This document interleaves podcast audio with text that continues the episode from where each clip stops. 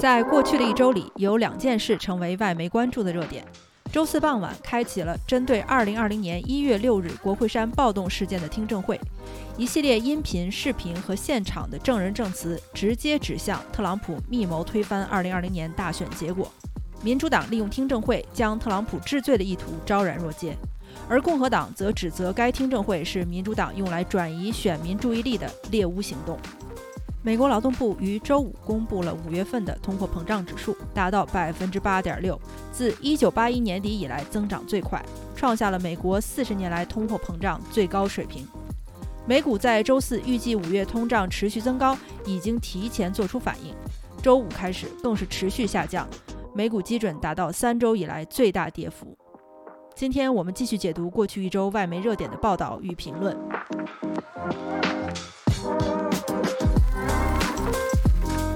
欢迎来到德贤电台，我是主播小书童。华盛顿时间周四傍晚，由两党国会议员组成的2020年1月6日国会山暴动调查委员会召开了一系列听证会的第一场，并于黄金时间在各大有线新闻台直播了听证会的实况。听证会上公布了许多音频、视频、文字证据，并且有几位证人现场在听证会上作证。虽然各家新闻媒体都有关于此次听证会的报道。华盛顿邮报于六月九日傍晚听证会结束之后刊登的报道，应该算是各家媒体中最为全面的，立场也相对客观。这篇报道题为《国会山暴动调查委员会指责特朗普需要为二零二零年国会山的残杀负责》，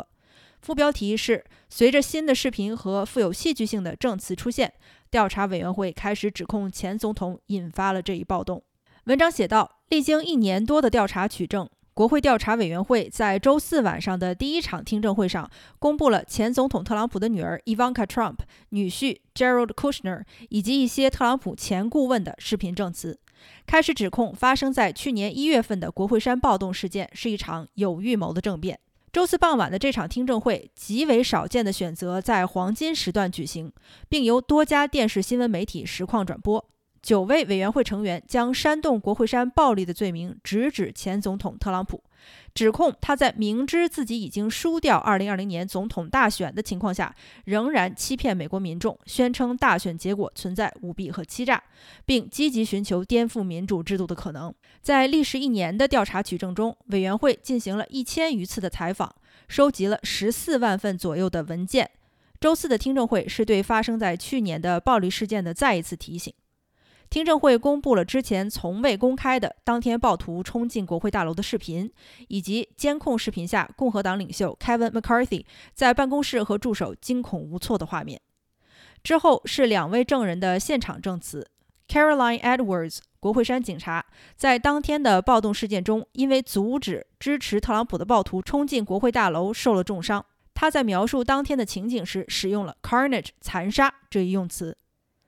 Nick Quested。一位纪录片导演深入极端组织“骄傲男孩 ”（Proud Boys），并拍摄了该组织长达一个多月的策划袭击国会山的活动，也在听证会上作证，表示他眼睁睁地看着这群人从示威者转变为骚乱者，最后变成了颠覆者。委员会主席民主党议员 Benny G. Thompson 在听证会开始的发言中宣称，这次暴乱并不是意外，它是特朗普最后的也是最绝望的一次推迟权力交接的尝试。归根结底，特朗普一位美国总统煽动了一群国内的暴徒、宪法的敌人，冲进了国会山，企图颠覆美国的民主制度。在一份穿插着不同证人的证词视频的报告中，委员会的副主席、共和党议员 Liz Cheney 向民众保证，该委员会会在接下来几周的听证会上详细说明特朗普有计划、有步骤地否认大选结果，推翻民主制度。以期望继续留在总统位置上的阴谋。听证会上播放的部分证人证词包括特朗普的顾问和他女儿 Ivanka Trump、女婿 Gerald Kushner。其中一段来自特朗普任内的首席检察官 William P. Barr，他在证词中说，他告诉过特朗普大选舞弊的说法荒谬至极。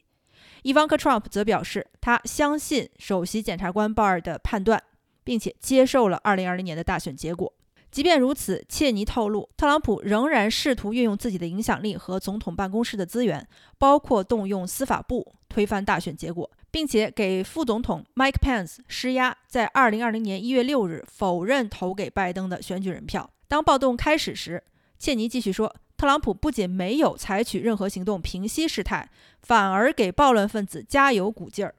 切尼引用了特朗普当时在社交媒体上发表的动态，在得知暴乱分子高喊“绞死彭斯”时，特朗普发布了“也许我们的支持者才知道什么是正确的”。这一切都是麦克彭斯自找的。切尼在决定加入民主党提议的国会山暴动调查委员会之后，面临着来自共和党内部初选的极大挑战以及前总统的仇恨。但他向自己的共和党同僚们呼吁。对于那些试图给不义之举洗地的共和党人，特朗普终将从历史上消失，但你们的无耻和欺骗行径将会留在史册上。当晚最为戏剧化的证词，无疑来自于当天在国会山当值的警官 Caroline Edwards。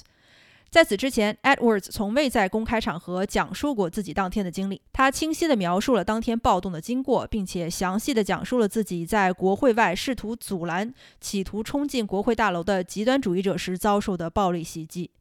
人群将他举起来并扔在了地上，导致他当场昏迷。Edwards 据悉是当天第一个受伤的警官。当他苏醒过来之后，看到了另一位警官 Brian D. Sicknick 坐在地上，抱着自己的头部，脸色惨白的像一张纸一样。Sicknick 警官被送往医院之后不久就不治身亡，死因被确定为由暴乱引起的心肌梗塞。Edwards 警官还说，现场简直就像战场一样，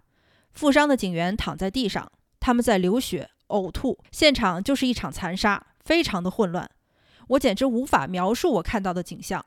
我从来没有想象过，作为一个警察，我会置身于这样的一场战争之中。当天一共一百四十名警员被袭击，五人死亡。Edward 警官说，在那天之后，我被人骂成叛徒，说我背叛了我的国家、我的警察誓言以及我们的宪法。但其实我从来都没有背叛过我的国家和我的职业，我只是一个美国人。和其他美国人一样，不停地追问我们到底是怎么走到今天这一步的。而共和党人则把该调查委员会描述成了具有偏袒性且不合法的猎巫行动小组。共和党议员 Elise Stefanik 在周三表示，听证会是为了转移民众对于高通胀、高油价等经济民生议题的工具，并且抨击这场调查是针对特朗普的抹黑宣传。在听证会开始之后，共和党的公共推特账号连发了数张 Black Lives Matter 抗议现场的照片，写道：“全都是老一套。”在周四的一份声明里，特朗普再次否认大选结果，并且继续声称2020年大选是舞弊操作的结果，还表示1月6日并不是一场简单的抗议，它标志着一场让美国重新伟大的、具有历史意义的运动。一些特朗普的前顾问十分配合调查委员会的取证，但是也有一些人则拒绝配合，包括共和党领袖 McCarthy。两位特朗普的前顾问 Peter Navarro、Stephen K. Bannon 因为拒绝配合调查，被司法部以藐视法庭提起了控告。虽然调查委员会的九位委员包含了民主党和共和党成员，但是两位共和党议员都是特朗普的尖锐批评者。共和党委员会主席去年在佩洛西否定了 McCarthy 亲自选定的两位委员会成员之后，也将其他共和党成员全部撤出了调查委员会。调查委员会希望通过这些从未公开的视频和音频资料，为美国民众提供一个更加清晰的视角，并且提醒民众由特朗普支持的这群暴徒给美国民主带来的巨大伤害。调查委员会首次披露了纪录片导演 Nick Quested 拍摄的1月6日当天以及之前一个月极端组织“骄傲男孩”的一些视频资料。这些视频资料为委员会和司法部的调查都提供了非常重要的证据。这些视频资料包括了“骄傲男孩”的领袖 Henry Eric Terrio 和另一个极右翼极端组织 Oath Keepers 的创始人 Stewart Rhodes 于1月5日在华盛顿一处地下停车场的会面。在这次会面中，有人提到了“国会山”这个字眼。Oath Keepers 的创始人 Stewart Rhodes 以及他的四名左右手在周一被司法部以阴谋罪起诉。公布这些视频是为了揭露这些极端组织一月六日冲入国会大楼，干扰国会日常工作，甚至试图推翻选举人票计票结果的行为，并不是随机的，而是有预谋、有组织的暴力行动。委员会还希望通过这次听证会展示这些极端组织是如何在特朗普在社交媒体上言论的煽动下采取暴力行为，并且如何通过前所未有的向副总统彭斯施压来推翻大选结果。一份今年二月份发布的 CNN 民调显示，大约百分之六十五的美国民众认为一月六日的国会山事件是一场危机，或者说是美国的一个非常严重的问题。但是，《华盛顿邮报》和 ABC 五月份的一份联合调查则显示，大约百分之四十的美国民众认为该调查委员会的调查是公平无偏差的。然而，另外百分之四十的民众则表示反对。截至听证会发布当日，已经有超过八百人被司法部以涉嫌国会山暴动进行刑事指控，其中包括两百五十人被指控袭击执法人员。委员会公布于周四举行听证会之后，司法部也宣布，由于参与国会山暴动事件，共和党州长候选人 Ryan D. Kelly 已经被逮捕。据一位委员会顾问透露，委员会的调查还在继续，听证会还将在下周一、三、四继续召开。其中一场听证会将会集中在特朗普向彭斯施压、拖延选举人票计数的行为。彭斯当时的幕僚长 Greg Jacob 曾与特朗普的律师 John Eastman 争论。反对并指责 Eastman 炮制着一份如何劝说彭斯利用他在议会的作用阻拦特朗普败选的法律意见。联邦法官于本周要求伊斯曼向调查委员会上交相关邮件和文件，其中包括一份由地方检察官 David O'Carter 裁定的意见书。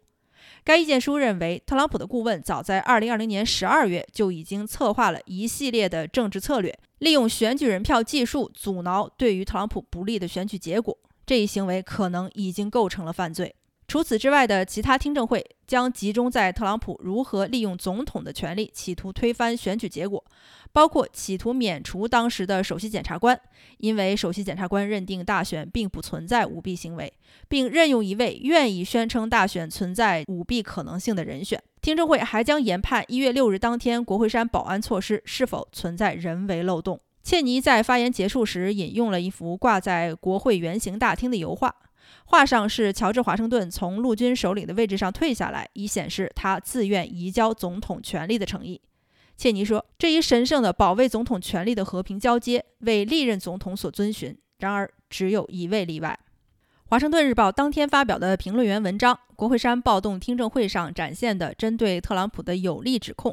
列举出了六条对特朗普极为不利的指控。这篇评论的作者 Jennifer Rubin 是《华盛顿邮报》的资深政治外交评论员，立场偏左，对于这场听证会呈现的证据和效果保持的态度也十分乐观。他在文章中认为，周四的听证会可能是继水门事件之后最为重要的国会听证会。这场听证会引人入胜，令人震惊，一度让人毛骨悚然。从这场听证会中，我们对于美国历史上最为严重的总统背叛宪法事件，大概能得到以下六个关键的结论：第一，这场颠覆暴动的严重性。委员会主席汤普森议员在他的开场陈述中，将特朗普与美国内战时期的林肯做对比。林肯表示，如果败选，必将交出权力，和平过渡。汤普森解释道：“任何政府官员，上至总统，下至公职人员，在上任时的宣誓词。”在任何敌人面前支持并捍卫美国宪法，不论敌人来自国内还是国外，就是对于美国内战的回应。切尼议员援引了联邦法官的法律意见，警告称，如果这次颠覆暴动的策划者和密谋者不面临严肃的法律调查，针对美国民主制度的袭击必然会再次发生。调查委员会的信息很明确：我们曾经差点就失去了美国引以为傲的民主。如果不能让特朗普为他的所作所为负责，我们很有可能会再一次面临失去民主的危险。第二，颠覆背后的阴谋。调查委员会面临着一个非常重大的挑战，那就是如何完整的把整件颠覆事件背后的阴谋揭露出来，而不是一些别有用心的人声称的这次暴动仅仅是针对国会山的骚乱。目前为止，委员会做到了。听证会针对其右翼组织在特朗普企图保持总统权力的幻想下策划的颠覆暴动，列举了全新的证据，让人十分震惊。首次听证会给民众大致展现了发生在国会山上的暴乱仅仅是颠覆政变的一个表象。切尼也承诺将把特朗普计划推翻大选结果的七步计划逐一公布。切尼还举出了一个例证。在一次深夜会谈中，前国家安全顾问 Michael Flynn 和特朗普的律师 Ruby Giuliani 以及 Sidney Powell 一起制定了如何重返大选的疯狂计划。正是这一密谋，促使特朗普发出了那条臭名昭著的召集支持者在一月六日到国会山的推特：“快去现场，那里将会十分疯狂。”十分明显，特朗普是在召唤那群暴徒，帮助他实现自己重返大选的计划。第三个结论：特朗普有缺陷的计划背后的证据。如果司法部门想要指控特朗普的政变企图，则需要证明特朗普完全清楚自己所作所为是错误，并且违反美国宪法的。而调查委员会在听证会上则提供了许多可以支持对特朗普指控的证据。特朗普无数次被告知大选结果并不存在舞弊，前首席检察官 William P. Barr 的新的视频证词也确认他曾经多次告诉过特朗普大选舞弊的说法荒谬至极。另外，其他特朗普任内的政府官员也作证，关于大选舞弊的说法被多次驳斥。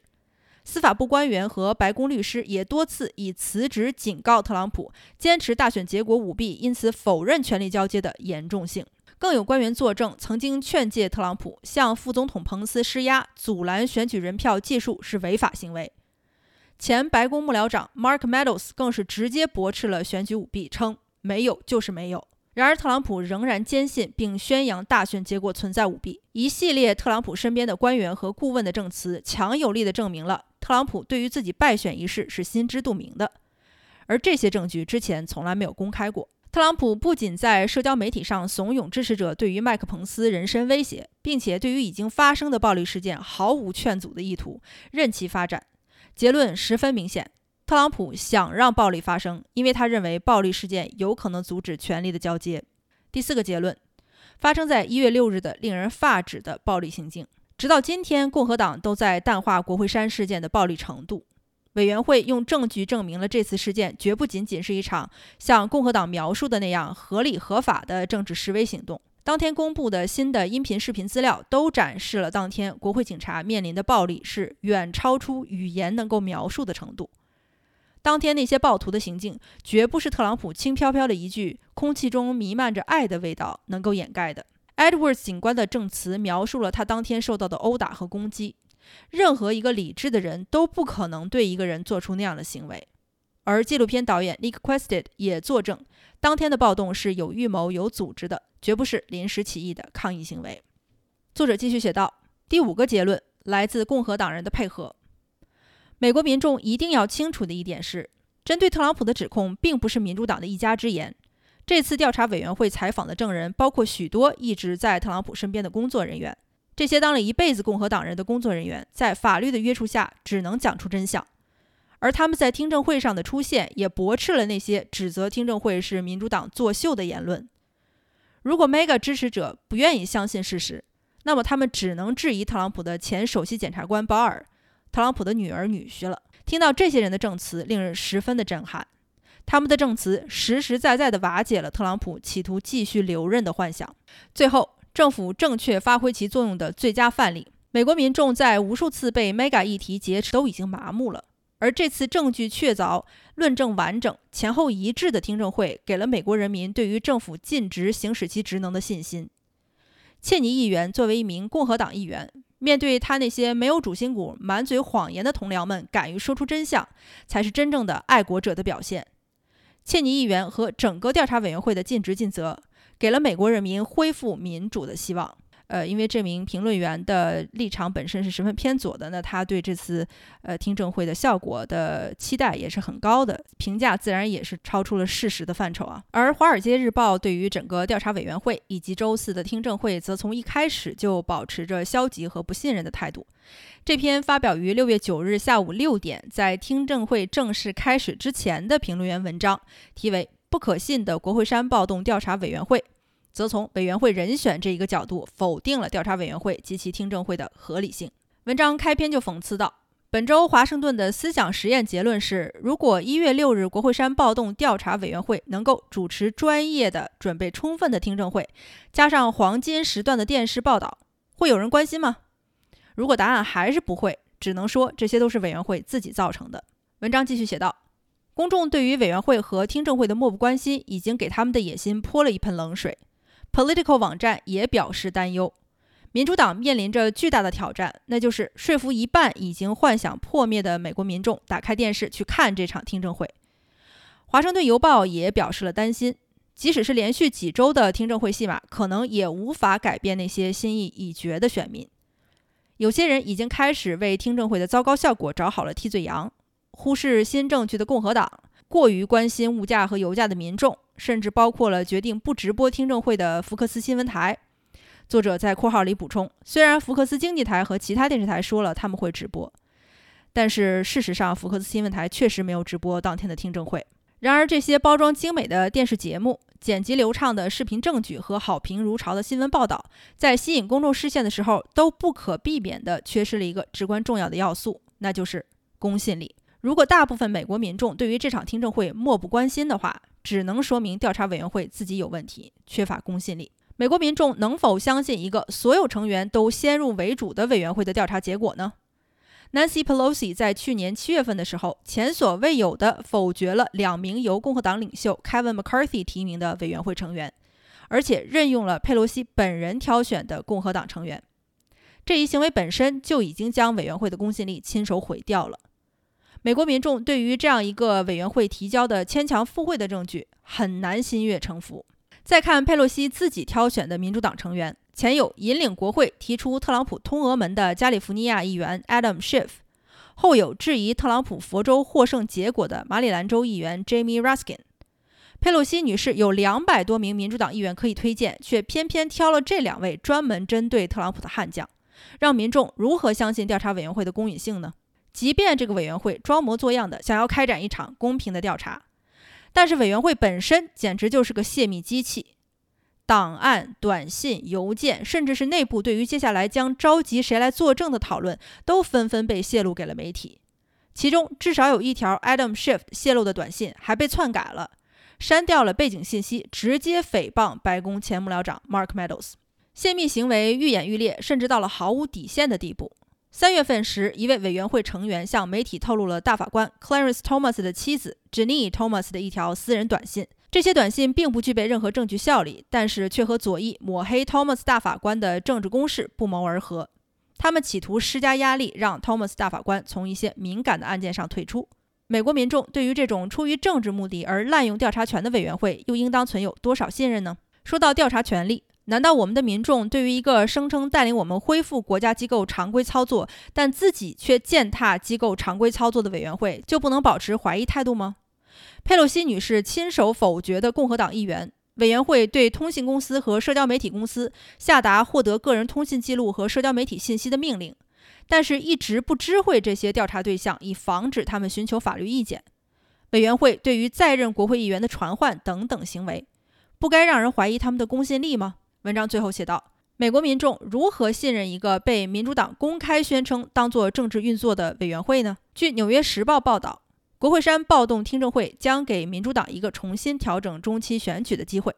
并解释称，民主党希望能够将话题从拜登面临的种种国内国际形势问题上转移到国会山暴动调查委员会的结果上来。共和党去年也曾经表示，这个调查委员会的真实目的就是在中期选举前转移美国民众的焦点。在这里，我们必须澄清一下，这位评论员在文章里写的《纽约时报》的报道是《纽约时报》作者的推测，而不是民主党的公开声明。所以他说的美国民众如何信任一个被民主党公开宣称当做政治运作工具的这样一个呃推论是站不住脚的。然而，事情并非一定要朝着这个方向发展。文章继续写道：“关于该委员会的每一个决定都是经过思考的，显而易见的自我破坏。”大部分美国民众都希望能够更多的了解一月六日当天都发生了什么，而且开展一场全国范围的讨论，保证这样的事情将来不会再发生。但是，这个委员会显然不是一个可靠的承载这一使命的机构。《纽约时报》在听证会结束之后也发表了评论员文章，这篇题为《一月六日国会山是一场战争》。而特朗普则是幕后主使的文章，一点儿也不避讳，宣称民主党应当抓住此次调查委员会和听证会的机会，给美国民众上演一场大秀，顺便转移民众对于拜登政府治理能力的关注。文章写道：“人们有许多理由质疑这场听证会的作用和效果，愤世嫉俗。但是有一件事情大家都应该知道，那就是一月六日发生在国会山的事件是公共信息，大家都已经知道那天发生了什么。”我们知道，特朗普和他的盟友们企图阴谋推翻2020年大选结果。我们也已经知道，他们计划中的一个部分就是打乱选举人投票技术程序，并利用混乱造成特朗普连任的既成事实。我们还知道，所谓的停止选票舞弊集会，是为了给共和党议员和麦克彭斯施压，让他们做所谓的正确的事。我们已经看到了那些来自国会内外的特朗普及其盟友的备忘录、短信、邮件，每个人都试图帮助特朗普实现他的连任幻觉。我们知道，参议员 Ted Cruz 和 Mike Lee 跟白宫通信，宣誓支持并且愿意帮助特朗普挑战选举结果。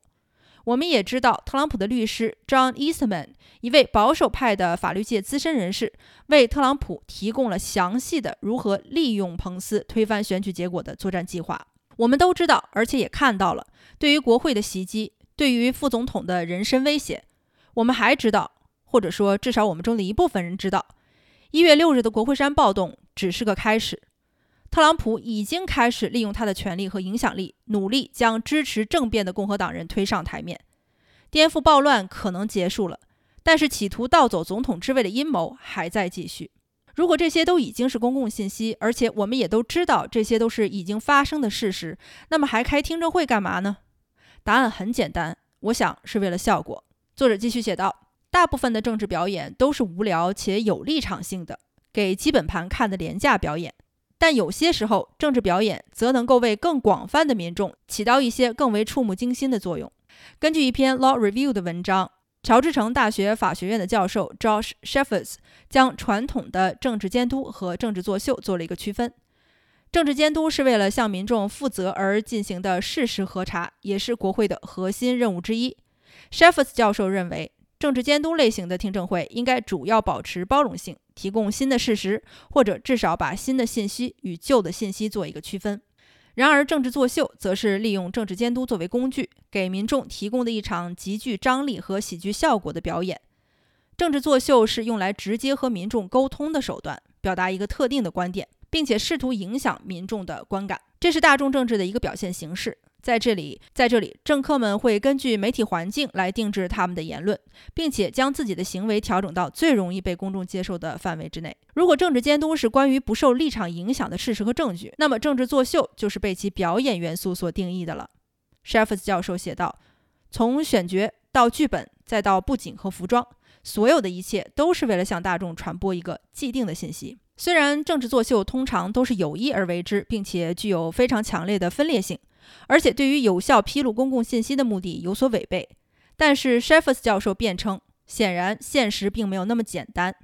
他举例称，1973年10月，司法委员会关于弹劾总统法案的投票具有强烈的政党性。然而九个月之后，17位共和党成员中的六位就倒戈给第一弹劾草案投了赞成票。一开始十分明显的政党性议题，后来就变成了更为中立的政治性议题。而一月六日国会山事件的听证会也能够起到比调查该事件更为重要的作用。听证会应当被用作为一场表演，直指那些并不关心政治而被物价、油价占据注意力的民众。那些试图把这一系列听证会定位为非党派的委员应该放弃这样的想法。更加激烈、充满火药味儿的听证会有可能会更有效。也有可能会起到更积极的作用。一场大秀恰恰是第一场电视直播的听证会所获得的效果，而这正是我们需要的。委员会的委员们个个都针锋相对。切尼对他的共和党同僚们说：“将来会有一天，特朗普从历史上消失，但你们的无耻和欺骗行径将会留在史册上。”戏剧效果爆棚啊！而 Caroline Edwards 警官的证词也非常具有画面感。我险些被满地的鲜血滑倒。我都能回忆起当时每一口呼吸，我看到的简直就是一个战场。我从来没有想到会亲眼见到这样的场景，除了在电影里。其实还有一点非常重要，在过去的一年里，民主党绞尽脑汁也没有办法和普通民众达成有效的沟通。他们吃力地宣扬着自己取得的成就。拜登政府尤其决定坚持解决民生问题，并且一直在用行动说话。但是这些努力都没有为民主党赢得期待的好感。而是将选民推向了他们的对手。国会山调查听证会将会给拜登政府另一个和民众沟通的机会，煽动情绪，利用冲突而不是和解来达到民主党的目的。虽然不一定能够保证成功，但是至少拜登和民主党能够有一次抓住引领政治走向的先机。这次他们最好不要错失。这篇文章我反复读了好几次，确定这个作者并不是在说反话，而是真心实意地发表了以上的言论。我也不知道这位作者他的动机到底是什么，但是民主党的人还是带带脑子吧，这种意见就不要听了。与国会山暴动听证会一样吸引眼球的是美国五月份的通胀数字。《华尔街日报》六月十日报道，美国五月份的通胀率达到了百分之八点六。美国劳动部周五发布最新的消费者指数，五月份较去年增长了百分之八点六，为四十年来的新高。五月份的通胀仍然归咎于急速上涨的食品和能源价格，能源价格较去年上涨了百分之三十四点六，食品价格则上涨了百分之十一点九。住房成本，一个用来衡量更为广泛的通胀影响的指数，也较去年增长了百分之五点五。高通胀率是美国经济复苏的副产品，也受到了长期以来低利率和政府在疫情期间发放补助的影响。年通胀率自从2021年初就开始增长，深受美国经济复苏、供应链障碍以及原油价格上涨的影响。美联储面对控制通胀的难题，既要适当收紧货币政策，又要避免利率过高造成的可能的经济衰退。美联储官员在五月四日已经将基准利率又上调了零点五个百分点，考虑在六月中旬再次上调。能源价格在俄乌危机爆发后持续上涨，美国国内油价已经达到了破天荒的四点九七美元一加仑。能源价格上涨将导致通货膨胀进一步恶化，而消费者成本也较上一年增长了至少百分之十，距离上一次如此快速的增长已经过去了四十多年。商品价格目前已经广泛上涨。与疫情刚爆发时肉类价格上涨带动的食品价格上涨不同，这已经不仅仅是气候原因导致的减产，还有病虫害导致的橙类水果减产、鸡群染病以及俄乌危机导致的粮食短缺，这些都严重影响了食品价格。Capital Economics 的北美首席经济学家 Paul Ashworth 表示，五月份的高通胀率再次对美股造成了负面影响。据《华尔街日报》六月十日收盘时的报道，最新的通胀数字加剧了投资者对于美联储再次调息的担忧。高利率和对于经济衰退的阴影导致美股大范围下降，道琼斯工业指数平均下降八百八十点，纳斯达克则下降了百分之三点五，标普五百指数下降了百分之二点九。投资者预计美联储下周和七月中旬将会连续上调基准利率。通胀数字发布之后，投资者更加担心美联储可能在九月份继续加码上调利率，而下周则有可能直接上调零点七五个百分点，是美联储自一九九四年以来的首次大幅上调。为周五数字火上浇油的是密歇根大学发布的消费者信心指数，该指数在六月份下降到了自一九四零年以来的最低水平。经济学家分析称，消费者对于高通胀的担忧很有可能进一步促进通胀率的上涨。美联储官员为了应对民众的消极信心，有可能大幅度上调基准利率，以求快速稳定通胀。虽然投资者一直希望针对高通胀的政策能让美国经济和股市软着陆，但目前的形势并没有给投资者太多的选择。多个科技股在周五惨遭大幅下跌，投资者转而购入了生产日常消费品和食品的公司。一些零售商和食品生产商的股价在周五有了较小涨幅。与此同时，航空公司的股价则相继下跌。在能源市场，布伦特原油指数下降了百分之零点九，达到一百二十二点零一美元每桶。由于俄乌危机和针对俄罗斯的经济制裁导致的国际原油市场的混乱，将持续保持国际原油价格上涨。在这么多让人糟心的消息之后，我也很难再说一个希望大家周末愉快了。不过还能怎样呢？保持信心，继续生活吧。今天先聊到这里，我是小书童，下期节目见。